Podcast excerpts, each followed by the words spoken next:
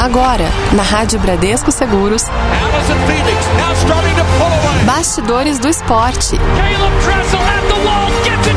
Sua revista semanal sobre o mundo esportivo.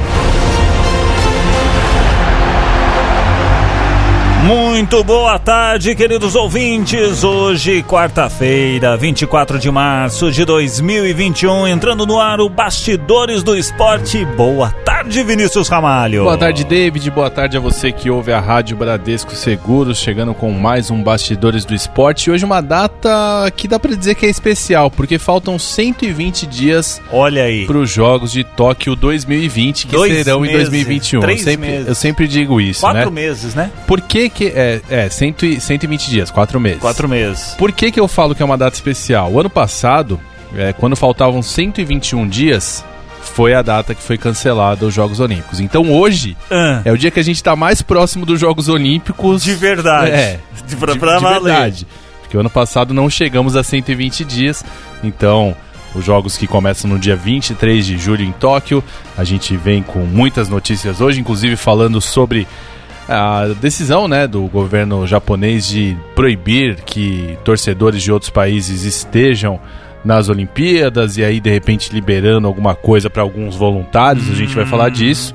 Vamos falar também da FIFA que marcou a data do sorteio dos grupos dos torneios de futebol nas Olimpíadas. Legal. E no nosso quadro Histórias Olímpicas a gente fala da primeira campeã dos 100 metros que tinha apenas 16 anos e superou até a morte. A gente vai contar essa história aí porque é bem legal.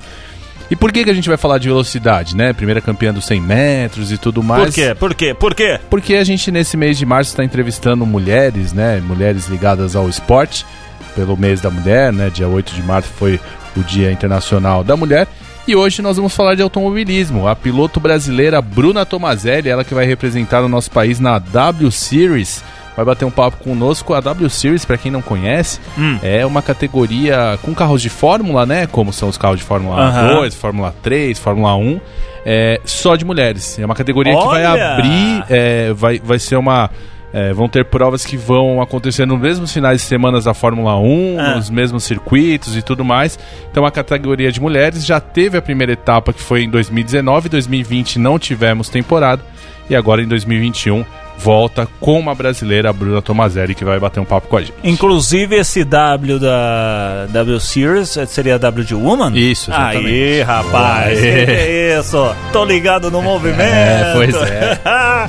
Entrando no ar então aqui pela Rádio Bradesco Seguros, o nosso Bastidores do Esporte. Bastidores do Esporte.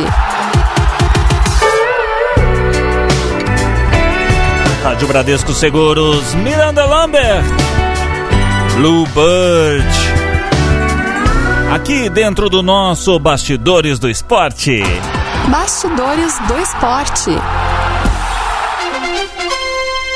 Será que dá medalha? Gente, as seleções brasileiras olímpicas masculina e feminina vão conhecer aí os seus adversários nos respectivos torneios de futebol dos Jogos Olímpicos de Tóquio 2020 agora no próximo dia 21 de abril, hein?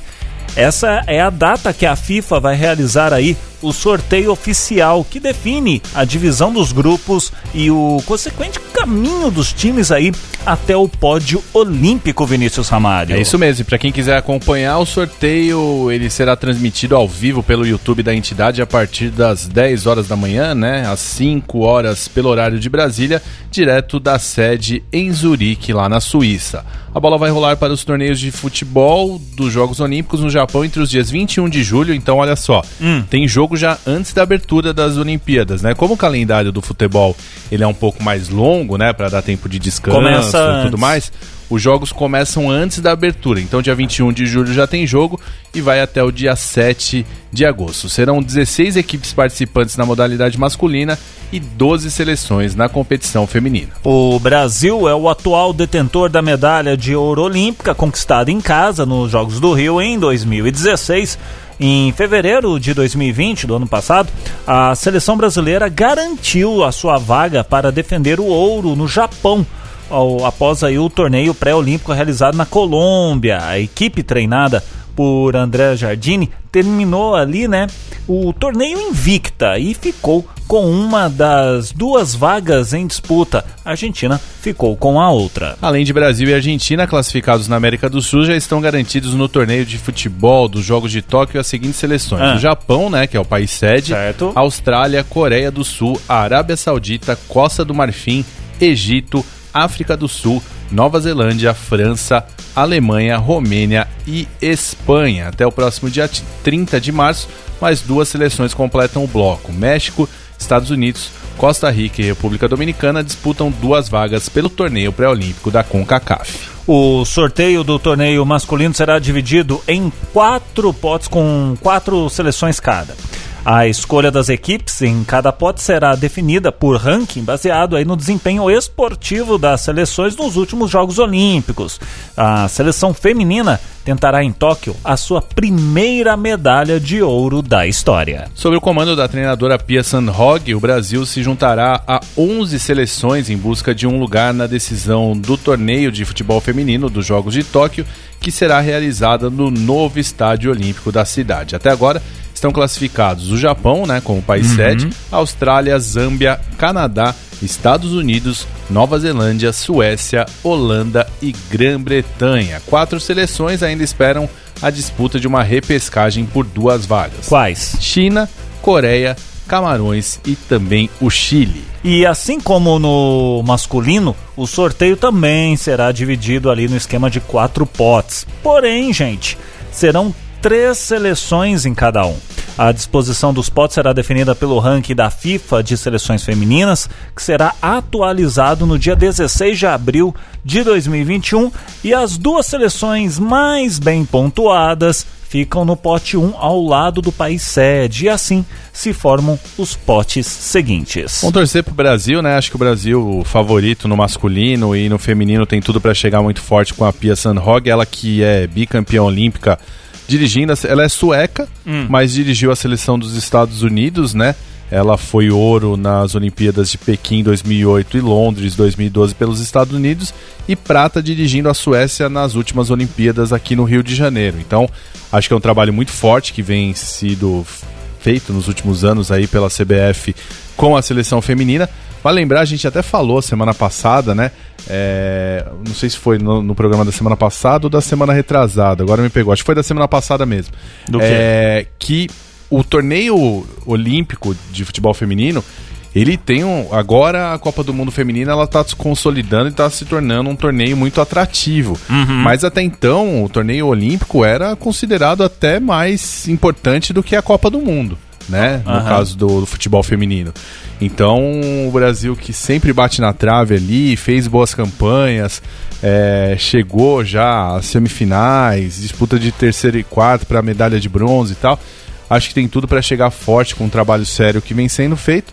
E no caso do masculino, né, tem uma particularidade que é é, as seleções elas são formadas por, por, atletas até 23 anos. Tem um limite. E tem então, três jogadores que podem ir acima dessa, dessa idade. Como teve essa situação da pandemia e tudo mais, ah. eles então passaram para 24 anos. Né? Eles deram um ano a mais porque ah. tinha atletas que iam estourar a idade por conta desse adiamento dos Jogos Olímpicos Entendi. e para dar oportunidade para que esses jogadores pudessem jogar. Então, esse nessa edição dos Jogos uhum. Olímpicos tem essa situação particular mas vamos torcer, vamos acompanhar. Acho que o Brasil tem tudo para chegar forte aí, tanto no masculino quanto no feminino.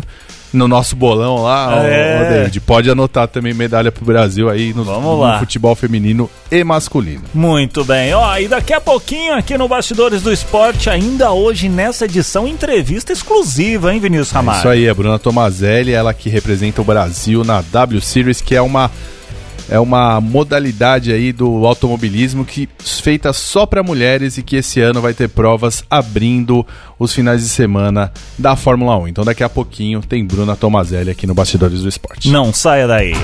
Bastidores do Esporte. Aham, aham. Rádio Bradesco Seguros. Rihanna com Jay-Z Umbrella aqui dentro do nosso Bastidores do Esporte. Bastidores do Esporte. Trazendo agora. As últimas de Tóquio. Muito bem, vamos viajar para o outro lado deste planetinha e vamos falar do que está acontecendo em Tóquio, porque depois de vetar a entrada de torcedores estrangeiros para as Olimpíadas de Tóquio, o comitê organizador está estudando aí a liberação de 500 voluntários de outros países. Como seria? Eles chegariam ao Japão sob regras ali especiais de entrada e fariam trabalhos específicos com pouca oferta no país. Pelo menos essas são as informações do jornal Japan Times. É isso mesmo. A princípio, assim como os torcedores de outros países, os voluntários estrangeiros estariam vetados das Olimpíadas. No entanto, Após novas conversas entre os organizadores, abriu-se a brecha de que, com um número restrito de voluntários, né, isso pudesse ser liberado. A procura será por trabalhadores com habilidades específicas, como especialistas em certos idiomas. O que, que acontece? Ah. Tem é, voluntários que ficam ali dentro mesmo da, da onde acontecem os jogos e tudo mais, para se comunicar com um atleta que, que precisa falar só na língua dele ali, ah, para ele seguir o, o, procedimento, entendi. o horário certo de entrar e tudo mais. Existe então esse profissional. Então existem essas pessoas e aí nada melhor do que você ter pessoas especialistas em determinadas línguas, né? Não ter que pegar a gente lá para treinar, ah, até porque a gente já está em cima da hora dos jogos. Né? Exatamente. Os 500 voluntários, eles serão selecionados em meio a um grupo de 2 mil candidatos que vivem no exterior. De acordo aí com os organizadores, os estrangeiros representavam cerca de 10% do total de 80 mil voluntários que fariam parte dos jogos antes da pandemia do coronavírus forçar aí o adiamento. Você vê, né, David? A gente tá falando aí de 80 mil voluntários para um evento desse tamanho, né? E muita gente deve se perguntar, pô, 80 mil é muita gente, né? Mas o tamanho Mas do evento! Pensa em todas as delegações chegando, Exatamente. você tem gente recebendo essas delegações chegando, porque a Olimpíada não é simplesmente na hora da competição ali, né? Tem o pré ali. É, é local para treinamento, é uma série de, de situações e por isso esse número grande de voluntários.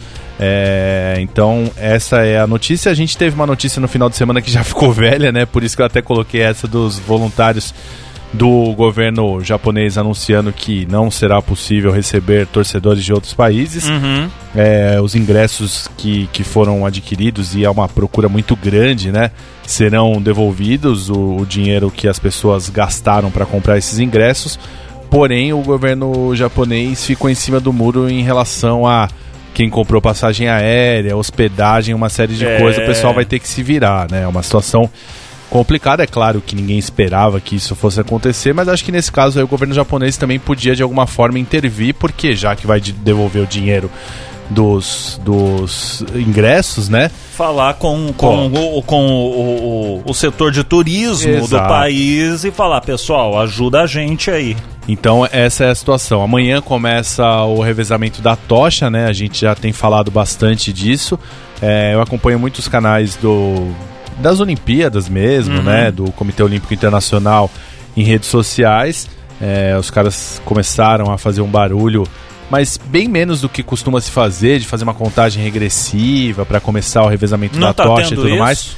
Hoje começaram a falar um pouco mais de, ó, é, amanhã começa, vai passar por tal lugar, porque é, para quem acompanha e para quem acompanha aqui no Brasil, existia uma cobertura quase que em tempo real, né? E uhum. antes mesmo de começar, ó, vai começar, começa a passar por tais cidades, essa cidade tem esse, esse ponto turístico. Tinha uma expectativa maior Isso, ali. É um... Eles faziam barulho. É, eu tô sentindo que dessa vez, até pelo momento que a gente está passando, eles estão um pouco mais segurando, né?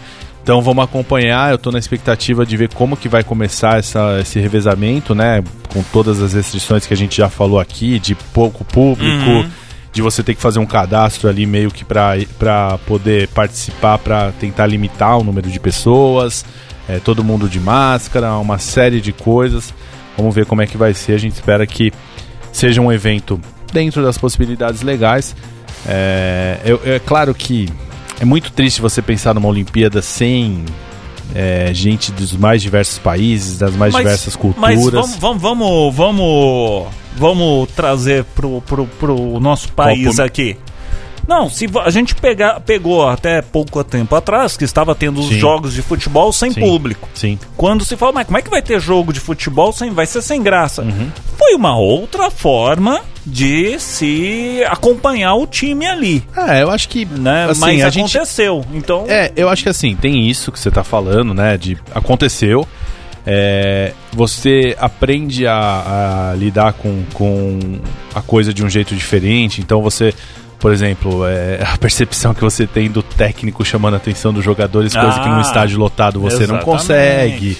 Então, assim, você procura outros atrativos, mas não existe o esporte sem torcida, né, David? Eu acho que é uma situação, como você disse, é uma medida paliativa que nesse momento necessária, Uhum. mas o esporte sem, sem público é muito triste. Acho que essas Olimpíadas elas têm que acontecer porque é, também vai ser uma forma aí de mostrar que o esporte continua acontecendo e tudo mais com todas essas restrições.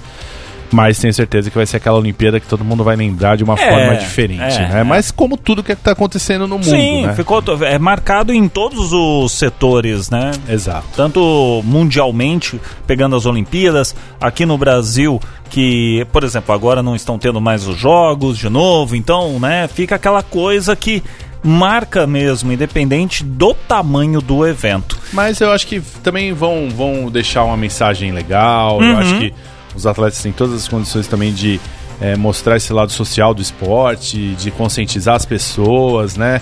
Então acho que dá para ser. Acho que é, o, o termo é meio complicado, mas acho que o ouvinte vai me entender. Dá para ser explorado de uma forma boa. Ah, sim, né? sim. Então vamos acompanhar dessa forma. E é isso. A gente vai ficar de olho aí nesse revezamento da tocha. Semana que vem a gente já traz notícias aí de como Boa. tá correndo esse revezamento. E aí a Olimpíada vai ficando mais próxima, como eu disse no começo do nosso programa, faltam 120 dias para a abertura dos Jogos Olímpicos de Tóquio. Exatamente. E continue conectado porque daqui a pouco, ainda neste programa, teremos a entrevista com a piloto a Bruna Tomazelli, ela que corre na W Series, vai estar falando com a gente aqui no Bastidores já já. Bastidores do esporte. Rádio Bradesco Seguros. Air Clapton.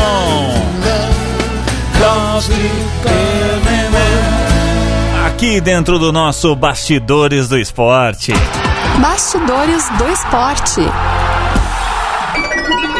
História Olímpica. Vamos voltar ao passado e vamos falar dos Jogos Olímpicos de Amsterdã 1928, que marcou a estreia do atletismo feminino no programa olímpico. Mais do que isso, no entanto, eles foram marcados por uma menina que tinha só 16 anos e que fez história, né, Vinícius? É isso mesmo, David. A Elizabeth Robinson, ela que surpreendeu o mundo ao superar as favoritas, quebrar o recorde mundial e ainda se tornar a primeira mulher campeã dos 100 metros rasos em Olimpíadas. Até hoje, ela é a mulher mais jovem a ter conquistado uma medalha de ouro olímpica. E tudo isso aconteceu somente em sua quarta corrida competitiva. Olha só. Ah. A Elizabeth ela nasceu no dia 23 de agosto de 2011 em Riverdale, nos Estados Unidos. Certo. Era uma adolescente bem-humorada, que gostava de tocar violão e atuar em peças da escola, mas que tinha um talento raro. Qual que era? Olha só, esse talento ele foi descoberto por um professor seu, Charles Price, que havia sido atleta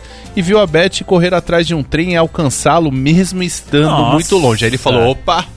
Aí Essa que ele fez? É, no aí. dia seguinte ele falou, ó, Ah. eu vi você correndo ali. Vamos fazer o seguinte: vamos cronometrar aí, você correndo 50 metros por um corredor aqui na escola. E aí ele ficou realmente impressionado com a velocidade da menina. Ele então a encorajou a treinar com a equipe masculina, já que né, naquela época não tinha equipe feminina de corrida na escola, e não demorou muito para Elizabeth Robinson começar a disputar de igual para igual com as, com as melhores velocistas femininas dos Estados Unidos. Chegou março, poucas semanas depois de ser descoberta, a Beth fez a sua estreia em um evento regional terminando aí em segundo lugar. E já na sua segunda corrida nos 100 metros, em junho, ela venceu a prova e registrou o tempo de 12 segundos. Gente, que que é isso? Batendo o recorde mundial oficial daquele ano, que era de 12 segundos e 2. O tempo, no entanto, não foi homologado por causa do vento. Um mês depois, entretanto, a Robinson ela foi selecionada para representar os Estados Unidos nos Jogos Olímpicos de Amsterdã 1928. E mal sabiam eles que ela faria história. Das quatro mulheres estadunidenses que buscavam uma vaga na final dos 100 metros, apenas uma conseguiu passar. Quem? Ela. Elizabeth Robinson, né? E um É. fato curioso, no entanto, quase a deixou fora da decisão. Olha só, O que, que aconteceu? A jovem de 16 anos levou dois tênis esquerdos e precisou Ah. enviar alguém de volta para a base da equipe no navio para pegar o direito. Aí o Que que aconteceu? isso? Ela mal conseguiu chegar à linha de partida, né, a É. tempo, e até considerou correr descalça. Rapaz, e aí a final dos 100 metros de Amsterdã 1928, com seis mulheres, foi reduzida para quatro velocistas depois que duas foram desqualificadas por queimarem a largada.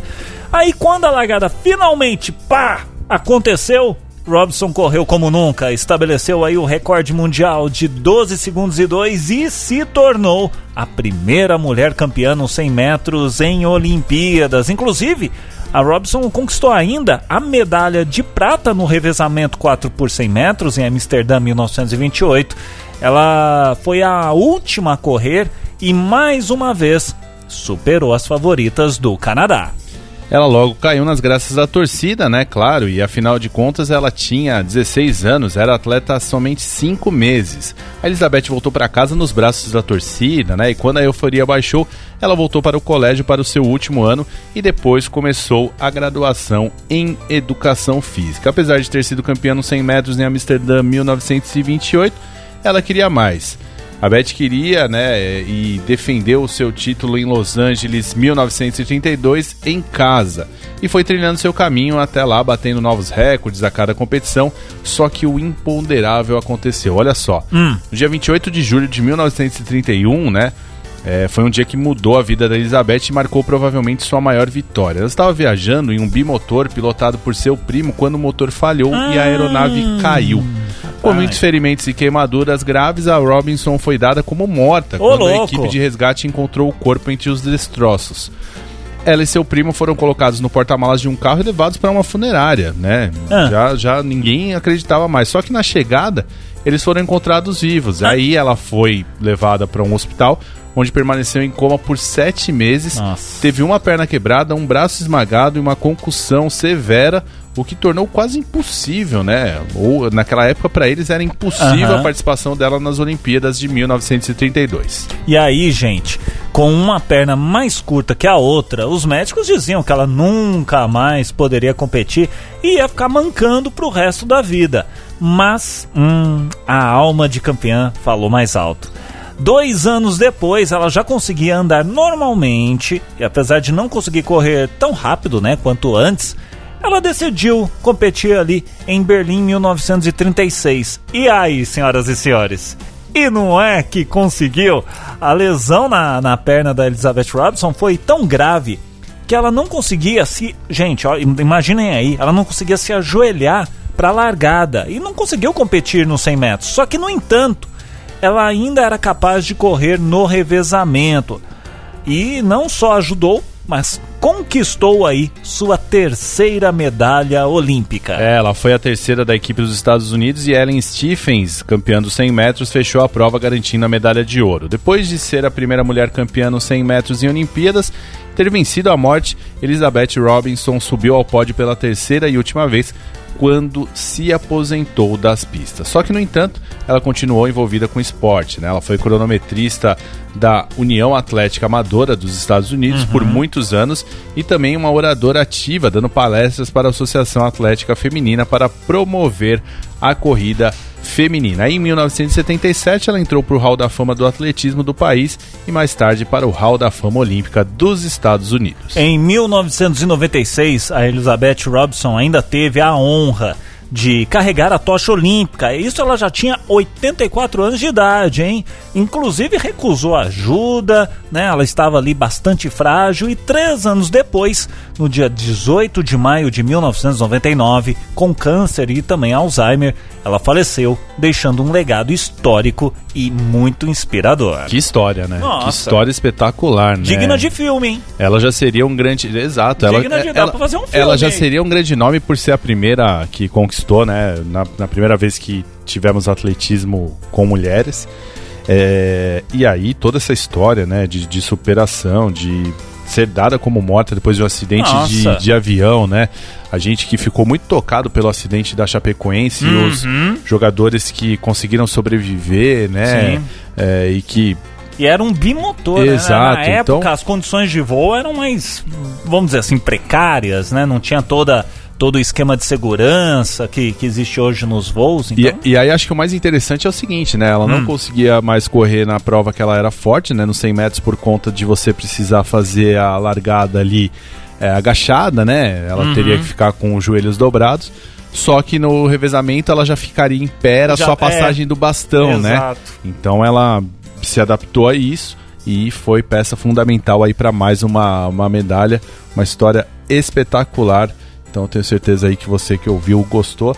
E tudo isso, já que a gente está falando de velocidade, porque daqui a pouco tem uma entrevista espetacular, né, David? Exatamente. A gente vai falar aqui no Bastidores do Esporte sobre automobilismo. E você sabia que existe um campeonato de Fórmula exclusivo ali para mulher, só mulher piloto? É a W Series, que foi lançada publicamente no dia 10 de outubro de 2018 foi criada em resposta à falta né, de pilotos do sexo feminino progredindo para os mais altos níveis de automobilismo, particularmente a Fórmula 1, hein? Na primeira temporada, isso em 2019, tivemos uma campeã, né? É, a britânica Jamie Chadwick, né? Na temporada 2021, prevista para começar em junho na França, teremos uma brasileira, né? A Bruna Tomazelli, que deu uma paradinha nos treinos para atender nossa reportagem. Então, a gente tem um bate-papo muito legal. Eu e Magno Nunes. Vamos ouvir então a Bruna Tomazelli. Fala aí, Magnera! Muito bem, você é ouvinte da Rádio Bradesco Seguros, estou aqui invadindo bastidores do esporte, Vinícius Amário. É isso aí, Magno Nunes, e porque hoje temos uma convidada especial aqui, né, nesse mês de março, que a gente está trazendo as mulheres do esporte. E hoje temos mais uma convidada especial. Isso mesmo, vamos conversar com a Bruna Tomazelli, mulher do automobilismo. Bruna, bem-vinda à Rádio Bradesco Seguros, tudo bem com você? Boa tarde, todo o pessoal que está ouvindo a rádio hoje, tudo certo, é um prazer poder contar aqui um pouco da, da minha história, da minha carreira e do meu trabalho para vocês. Bruna, começando esse bate-papo, como todo mundo deve te perguntar aí, como começou essa sua paixão pelo automobilismo? Conta um pouco aí da sua trajetória, né? A gente sabe que todo mundo começa mais pelo kart e tudo mais. Eu queria saber se com você foi dessa forma. Foi no kart também que você começou no automobilismo? Isso, eu sempre, na verdade, sempre gostei muito de carro, corrida, velocidade, sempre pedia pro meu pai para dirigir o carro dele, mesmo pequenininha. E quando eu tinha sete anos, meu pai percebeu, na verdade, esse, essa paixão, esse amor que eu tinha pelo esporte, e quando eu tinha sete anos me deu um kart de presente. Hum. E foi assim então que eu, que eu comecei, né? Eu, no kart, no começo era uma brincadeira mesmo, né? Com sete anos, uh, treinava fim de semana, ia para corridas pequenas, provas pequenas aqui na região de no oeste de Santa Catarina, onde eu moro. E conforme o tempo foi passando, fui treinando mais, me dedicando mais, competindo em campeonatos maiores. Uh, e hoje tô, tô na W Series. E agora, em que momento assim que você falou, ó, é isso que eu quero, né? Porque você falou, começou com uma brincadeira, é claro, uma criança de 7 anos, né? E você mesma disse aí que já queria dirigir o carro do pai e tal. Mas que momento você falou, ó, não, é isso que eu quero na minha vida, é isso que vai ser o meu trabalho, é com isso que eu vou viver? Bom, eu acho que desde quando a gente começa no kart, né, mesmo sendo uma brincadeira, uh, você tem que se dedicar a isso, né, para poder estar tá competindo, uh, competindo na frente, como vamos dizer, né, exige uma dedicação mesmo no começo. Mas eu acho que o, o momento mesmo que que eu decidi, que eu percebi que eu queria mesmo isso foi sempre sempre sonhei muito em ser piloto desde o começo, mas quando eu tinha 13 anos eu me mudei para Florianópolis para poder estar tá junto com a equipe, para poder estar tá treinando mais. Então, esse momento acho que foi uh, o principal, assim, que eu decidi que eu ia continuar nisso, ia querer isso como um objetivo de vida, como uma profissão, né? Porque aí eu uh, deixei minha família, deixei de morar na, na cidade onde eu morava para ir atrás do meu sonho, né? Poder treinar mais, estar junto com a equipe. Então acho que foi esse um dos pontos principais, um dos das épocas principais que me fizeram pensar e, digamos, escolher, né? Isso. Uhum. Interessante. É, Bruna, seguinte. A gente sabe aí que a W Series é uma oportunidade muito grande e chegar até essa categoria não é fácil, né? Qual que é a importância de estar na W Series para você? Bom, a W Series acho que é uma das maiores chances né, da minha carreira até agora. Uh, desde quando lançou a categoria, meu objetivo sempre foi me classificar para competir na W Series. Uh, quando eu consegui minha classificação, meu desde então uh, sempre me preparando muito para quando começar o campeonato mesmo, né? Quando começasse. Eu acho que todos os pilotos que estão lá, a oportunidade é muito grande por pela grandiosidade que é o campeonato, né? Carros de Fórmula 3. Esse ano a gente vai estar competindo junto com a Fórmula 1, então a gente vai estar no mesmo fim de semana que a Fórmula 1. Então, uh, eu acho que é a oportunidade da minha carreira, né, até o momento, é poder espero poder mostrar o meu melhor, o meu melhor trabalho na W Series para, se Deus quiser, depois continuar subindo a categoria e seguir carreira. Muito bem. Para você, nosso ouvinte, que pensou assim, poxa, nunca ouvi falar na W Series, como é que é isso? Ó, a W Series é um campeonato aí, é exclusivo para mulheres. Então, é aquela coisa, é só as meninas ali que são boas no volante. Você é bom no volante, Vinícius Amaro? Ah, eu me viro, me viro, mas não invento nisso de em pista de corrida, não é comigo não. Agora, Bruna, é, você falou aí, né, da, de competir em mesmos finais de semana do que a Fórmula 1 e tudo mais, e vocês vão passar por é, circuitos icônicos, né? Paul Ricard, Silverstone, Húngaro Ring, Austin. Pô, Húngaro Ring, Magno, eu lembro daquela ultrapassagem do pequeno Senna Sim. por fora. Húngaro Ring, inclusive, que tem seis vitórias de brasileiros. Três do Senna, duas do Piquet e uma do Rubinho Barrichello. Então, como é para você estar, além de estar né, com os grandes nomes da Fórmula 1, em lugares tão importantes para o automobilismo, Bruna? É, é, é, vai ser muito importante, né, para mim e para a categoria também. Uh, eu não conheço ainda nenhum desses circuitos, vai ser tudo novidade uh, e um desafio a mais também, né, por por estar tá competindo em traçados novos, mas vai ser muito legal. Eu acho que a W Series vai competir no, talvez nos melhores circuitos da Fórmula 1, né, na Europa principalmente. Então vai ser muito bacana, vai espero poder colher muito aprendizado uhum. nessa temporada, né? E sei que vai me ajudar muito uh, ah, para os próximos passos, né? E sem contar que poder fazer competir nesses autódromos que são marcados, né, pela Fórmula 1 e até por brasileiros, por vitórias e tudo mais, como você falou, é, é muito bacana poder também fazer parte disso. Sim, com certeza. Só que, Bruna, ficou uma dúvida aqui na minha cabeça. Aqui. Como é que funciona a preparação para uma corrida dessa que, por exemplo, você ainda não conhece o circuito? Existe algum simulador? Como é que você faz esse tipo de estudo do circuito antes de uma corrida? É, eu venho me preparando já, né, para a temporada. Uh, a gente tem testes programados para W Series, porém não vão, não vai ser na pista, nenhuma pista que a gente vai competir, né? Vai ser testes mais para para ter um maior conhecimento, maior experiência com o carro. Uh, ah, para mim me preparar nessas pistas que eu ainda não conheço, uh, eu faço muito simulador, eu tenho um simulador em casa, eu baixo as pistas que eu vou competir, né, durante o ano e treino uh, ah, para poder ter uma boa ideia, saber já, saber ter pontos básicos para quando chegar lá já, já saber mais ou menos o que fazer, né? Sim. Também outra forma que os pilotos usam para estudar, se preparar quando não conhecem algum traçado, alguma coisa assim, é assistir muitos vídeos na internet, uhum. onboards, que é aqueles videozinhos dentro do carro mesmo, né? Assistir muito isso para chegar lá e já ter todo o traçado uh, tudo já esquematizado dentro da cabeça. Então, essas são as formas uh, do piloto se preparar quando não conhece uma pista, né? Até quando conhece a pista, esse é o, essa é a, é a base, né? Que todo mundo faz, mesmo conhecendo, é muito simulador, muito estudo, vídeos também, muitos dados sim, sobre sim. a pista para já estar tá 100% por dentro do, do traçado que vai competir. Entendi. E, e quando que começam esses testes, Bruna? A gente vai ter testes em abril, em maio.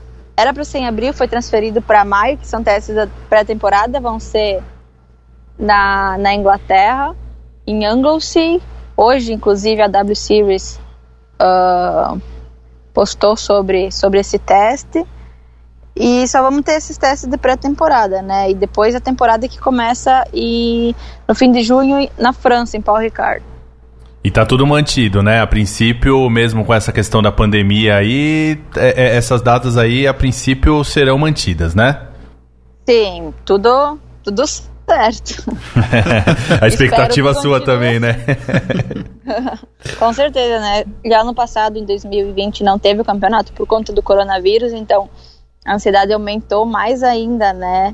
Mas eu acredito que esse ano, como a categoria já fechou com a Fórmula 1, já está confirmado que todas as nossas oito etapas vão ser junto com a Fórmula 1, eu acho que é um motivo a mais, né, para eles manter o campeonato e acredito que vai acontecer sim.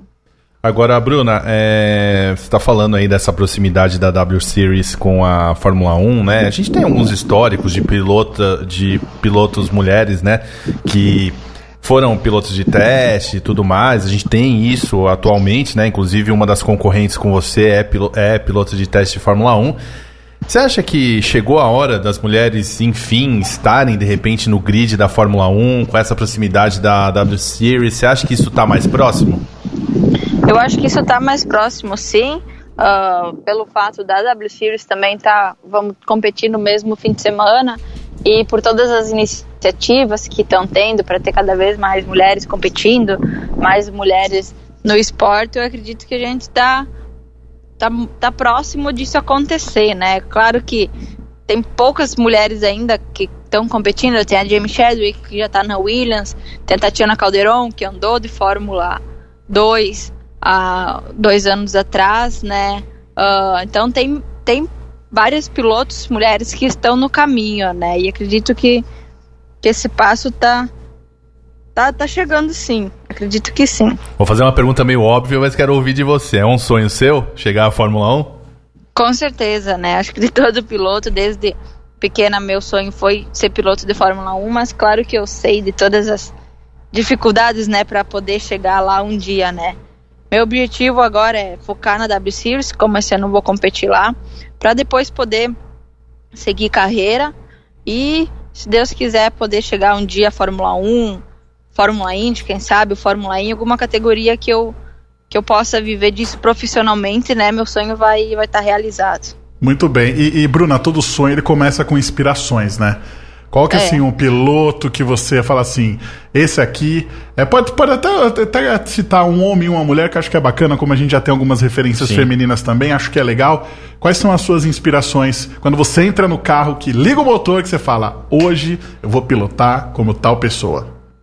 Bom, eu acredito, acho que como a maioria também dos brasileiros e pilotos, uma das minhas maiores inspirações é Ayrton Senna, né, por ter sido grande piloto e uma grande pessoa fora das pistas também.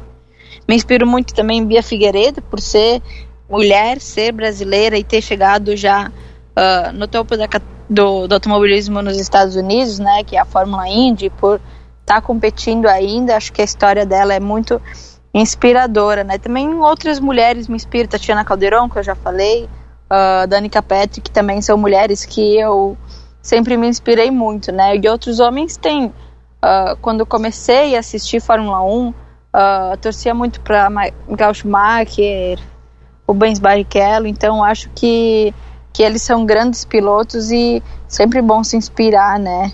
Em quem você já viu no, no topo um dia, né? Posso te colocar na parede, Bruna, fazer uma pergunta de comparação entre dois pilotos e vamos ver se você responde para mim essa? Ah, pode falar. Schumacher ou Hamilton, se você tivesse que escolher? Hum, nossa. Nunca parei pra pensar isso, mas eu acho que os dois têm qualidades muito boas, né? Eu acho que o, os tempos foram diferentes também, né? O carro e tudo. Eu acredito que talvez o, na época do Schumacher ele pegou carros um pouco mais difíceis de guiar, quem sabe como os de hoje tem muita, muita tecnologia. Uh, talvez o Schumacher tenha tido um pouco mais de, de dificuldades com o carro e talvez isso possa possa mostrar que talvez ele seja um pouco melhor, mas eu sempre torci muito também pro pro Hamilton, inclusive torço ainda para que ele continue batendo recordes e acho que Ele é um grande piloto, mas acho que se fosse comparar, talvez por causa das épocas do carro, talvez Schumacher estaria um ponto na frente para mim. Tá respondido aí, Ah, ó. foi Colo- bem, Foi bem, foi bem. Agora, que legal é você ter a oportunidade de estar convivendo com esses caras, né? De repente, nessa possibilidade, até dei uma pesquisada aí pra pra poder falar com você. E uma das coisas que, que você falou em alguma outra entrevista foi no sentido de é, é, que a, com essa proximidade da Fórmula 1, vão ter algumas ações de marketing, algumas coisas planejadas que vocês vão estar juntos os pilotos de Fórmula 1, é isso mesmo? É, isso que a W Series é uma das intenções que a W Series quer fazer, né? Não sei se isso vai ser possível, tanto por conta da, do coronavírus Sim. e tudo, mas eles querem aproximar também os pilotos, não só estar lá competindo no mesmo fim de semana, mas quem sabe fazer algumas atividades juntos, entrevista, alguma coisa assim, é o objetivo da categoria, sim. Muito bem. Bruna, seguinte, nossas ouvintes devem estar aqui ouvindo e falando assim: Poxa vida, que legal, que trajetória bacana de vida aí da Bruna. Hoje podendo estar competindo na W Series, quem sabe no futuro aí também não está competindo na Fórmula 1. Bruna, queria que você deixasse uma mensagem aqui para as nossas ouvintes que porventura tenham aí um sonho na sua vida e que queiram aí é, acelerar esse sonho junto com você. Bom, eu acho que o que eu posso dizer é sempre ah, batalhar muito, né? Como qualquer esporte, o automobilismo também não é um esporte fácil, seja para homem, para mulher. Ah, dedica isso, tu precisa dedicar muito para isso, muito treino, muito, muita, muito também treino mental, tá sempre bem.